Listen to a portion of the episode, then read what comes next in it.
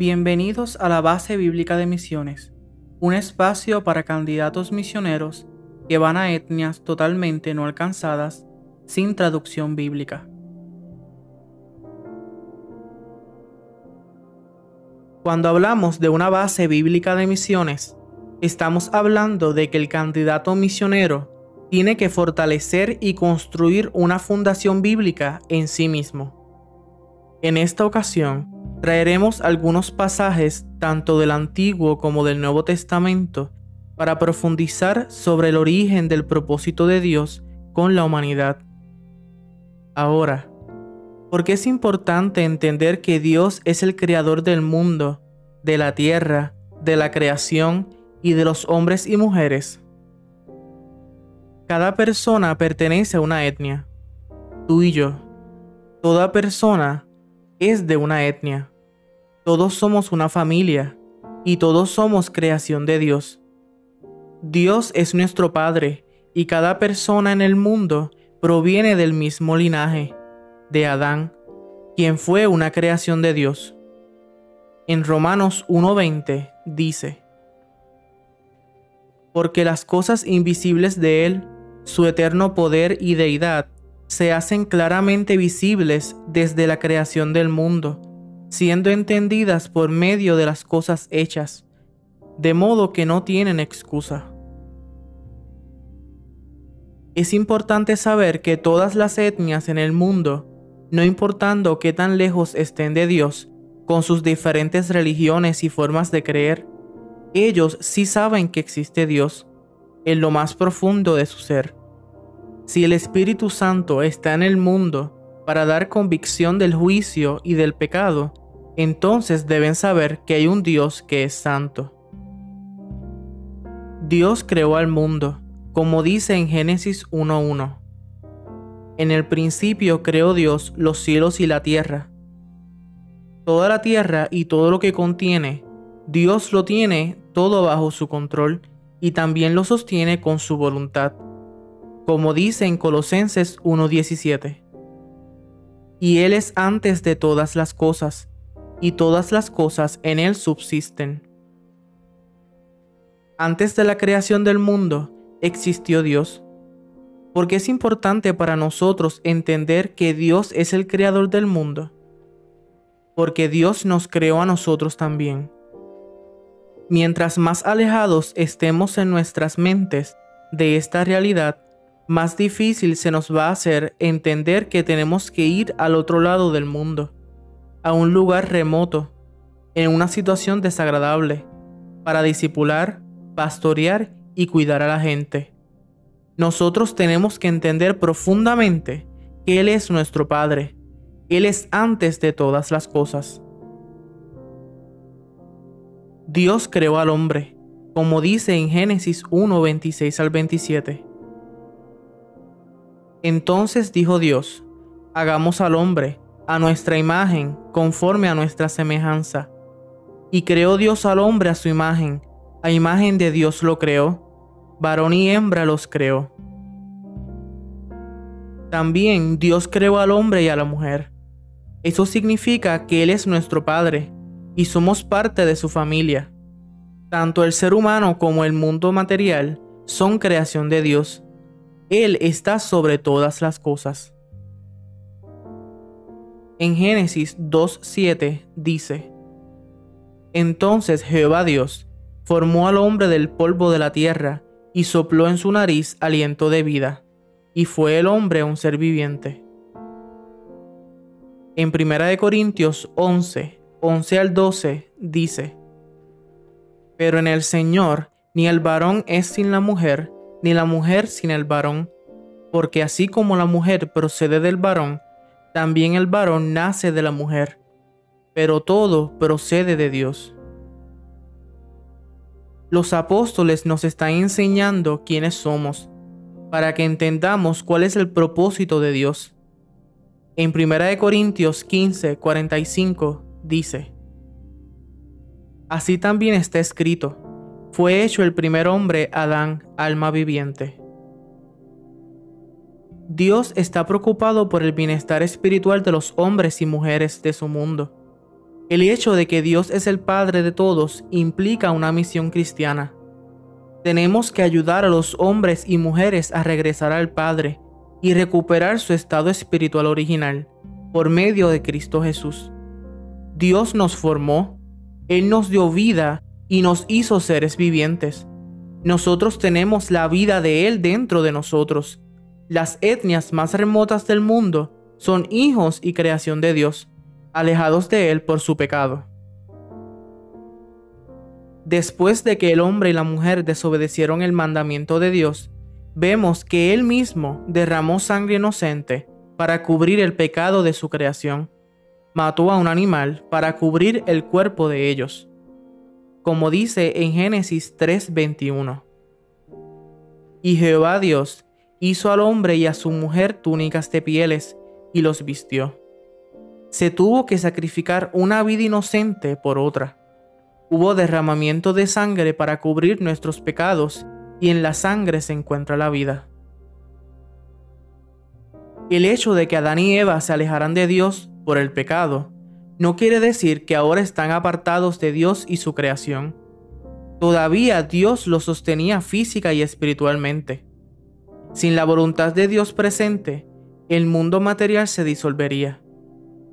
Él mismo se los aclara cuando dice en Génesis 3:19, Hasta que vuelvas a la tierra, porque de ella fuiste tomado, pues polvo eres y al polvo volverás. El deseo de Dios era que el hombre se multiplicara numéricamente, se extendiera, señoreara sobre la tierra y que viviera para siempre. Ese fue su deseo original que el ser humano encontrara su más alta felicidad no en ellos mismos, ni en su ambiente ni en sus hechos, sino en su Creador, Dios mismo. Como dice en Deuteronomio 6:5, y amarás a Jehová tu Dios con todo tu corazón y con toda tu alma y con todas tus fuerzas. Pero el hombre no quería escuchar y tuvo que pagar las consecuencias de sus acciones. Y aún con todo eso, no murió inmediatamente. Dios tuvo misericordia de ellos. Nosotros no somos diferentes. Por mucho tiempo no hemos querido escuchar y las etnias sin Cristo están pagando las consecuencias. Pero de todos modos, Dios tiene misericordia y nos quiere usar para su voluntad.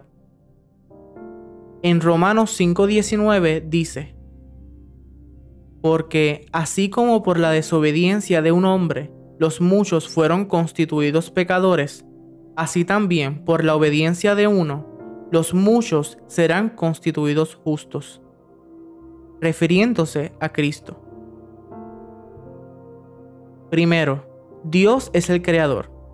Él es el creador de todo. Todos somos parte de su familia y aunque estamos separados por nuestro pecado, seguimos conectados como creación. Ahora, Dios es el juez moral de nosotros, de todas las etnias. Él tiene todo el derecho de juzgar. Como Dios es un ser moral, Él nos creó también seres morales. En Génesis 1.26 dice, Entonces dijo Dios, Hagamos al hombre a nuestra imagen, conforme a nuestra semejanza. Y en Levítico 19.2, habla a toda la congregación de los hijos de Israel, y diles, Santos seréis, porque santo soy yo, Jehová vuestro Dios.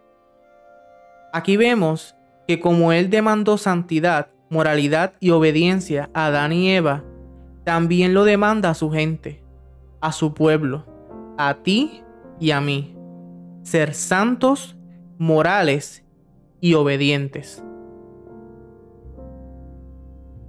El primer conflicto que encontramos en la Biblia es sobre la moralidad de Dios. Ahora mismo, la gente está en la misma situación de conflicto con su Creador, con su Padre, y necesitan el mensaje de reconciliación. El mundo está lleno de pecado, están perdidos, con religiones falsas y cada día sus almas están yendo a su destino por su desobediencia a la moralidad de Dios.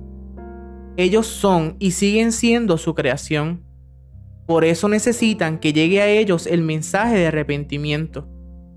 Desde el principio, Dios sabe que hay una misión. Toda la Biblia es el mensaje de su misión y Él está completamente consciente de eso. Su gente, nosotros, somos los que no vemos las cosas con claridad. Dios es santo y moral. Nadie puede acercarse a Él sin ser santo, sin un mediador que es Cristo Jesús. A Él sea toda la gloria. Ellos necesitan que Cristo llegue a ellos a través de ti para poder acercarse a su Padre. Eso no es cualquier cosa. En 2 de Pedro 3:9 dice, El Señor no retarda su promesa, según algunos la tienen por tardanza, sino que Él es paciente para con nosotros, no queriendo que ninguno perezca, sino que todos procedan al arrepentimiento. En Hebreos 12:14 dice, Seguid la paz con todos y la santidad, sin la cual nadie verá al Señor. Pero sabemos que nadie es santo sin Jesucristo. Por mucho tiempo, Dios estuvo tratando con los hombres hasta llegar a una crisis, en Génesis 6.3. Y dijo Jehová, no contenderá mi espíritu con el hombre para siempre, porque ciertamente él es carne, mas serán sus días 120 años podemos ver que Él ya está harto de soportar el pecado de los hombres. En Génesis 6, 5 al 8, dice, Y vio Jehová que la maldad de los hombres era mucha en la tierra, y que todo designio de los pensamientos del corazón de ellos era de continuo solamente el mal. Y se arrepintió Jehová de haber hecho hombre en la tierra, y le dolió en su corazón. Y dijo Jehová, traeré de sobre la faz de la tierra a los hombres que he creado, desde el hombre hasta la bestia, y hasta el reptil y las aves del cielo, pues me arrepiento de haberlos hecho. Pero Noé halló gracia ante los ojos de Jehová. Noé recibió misericordia y Dios lo salvó, como dice en Génesis 7:23. Así fue destruido todo ser que vivía sobre la faz de la tierra, desde el hombre hasta la bestia, los reptiles y las aves del cielo, y fueron raídos de la tierra, y quedó solamente Noé y los que con él estaban en el arca. Luego en Génesis 8:21 dice, Y percibió Jehová olor grato, y dijo Jehová en su corazón, No volveré más a maldecir la tierra por causa del hombre, porque el intento del corazón del hombre es malo desde su juventud. No volveré más a destruir todo ser viviente como he hecho. Dios borró toda la humanidad para empezar de nuevo e hizo un pacto consigo mismo para no destruir al mundo otra vez. Veremos más adelante que Él tuvo que cambiar su estrategia otra vez. Ahora vemos el deseo de Dios nuevamente en marcha luego del diluvio y la salvación de Noé y su familia, dice en Génesis 9.1. Bendijo Dios a Noé y a sus hijos, y les dijo, fructificad y multiplicaos y llenad la tierra. Otra vez Dios les está dando su orden, su comisión, su mandato a su creación, a la nueva familia, a los que van a empezar de nuevo. Les dijo, vayan y llenen toda la tierra, eso es lo que Él desea. Pero en Génesis 11, Dios no tuvo ningún remedio. La humanidad volvió a alejarse de Él y otra vez tuvo que encontrar una estrategia. En el primer versículo dice, Tenía entonces toda la tierra una sola lengua y unas mismas palabras. Dios pone en práctica su plan en los versículos 6 al 8. Y dijo Jehová, He aquí el pueblo es uno, y todos estos tienen un solo lenguaje, y han comenzado la obra, y nada les hará desistir ahora de lo que han pensado hacer. Ahora pues, descendamos y confundamos allí su lengua, para que ninguno entienda el habla de su compañero. Así los esparció Jehová desde allí sobre la faz de toda la tierra, y dejaron de edificar la ciudad. Es importante que entendamos esto. Dios está creando dos barreras, Más adelante sabremos por qué. Él creó la barrera de lengua y la geográfica. Literalmente los levantó y los esparció a todas partes del mundo. Dios lo hizo porque sus otras estrategias no habían funcionado. Intentó con Adán y Eva. No funcionó. Luego destruyó al mundo y dio a Noé y a su familia la encomienda de llenar la tierra para empezar de nuevo. Y no funcionó. Otra vez la humanidad está alejándose de él.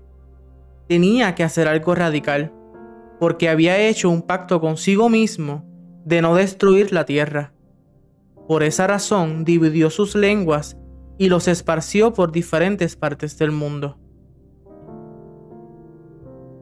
En Hechos 17, 24 al 31 dice, El Dios que hizo el mundo y todas las cosas que en él hay, siendo Señor del cielo y de la tierra, no habita en templos hechos por manos humanas, ni es honrado por manos de hombres, como si necesitase de algo, pues Él es quien da a todos vida y aliento a todas las cosas, y de una sangre ha hecho todo el linaje de los hombres, para que habiten sobre la faz de la tierra, y les ha prefijado el orden de los tiempos y los límites de su habitación, para que busquen a Dios. Esta es la explicación de por qué Dios los esparció por sobre la faz de la tierra. Porque cuando todos estaban juntos, no lo estaban buscando a Él, sino a sus propios intereses e iban camino a su propia ruina. Él está esperando que en esas diferentes partes del mundo, ya estando separados, lo busquen y disfruten de la vida eterna que Él les ofrece. Está ahora en nosotros obedecer su mandato y llevar a todas partes las buenas noticias de Jesús.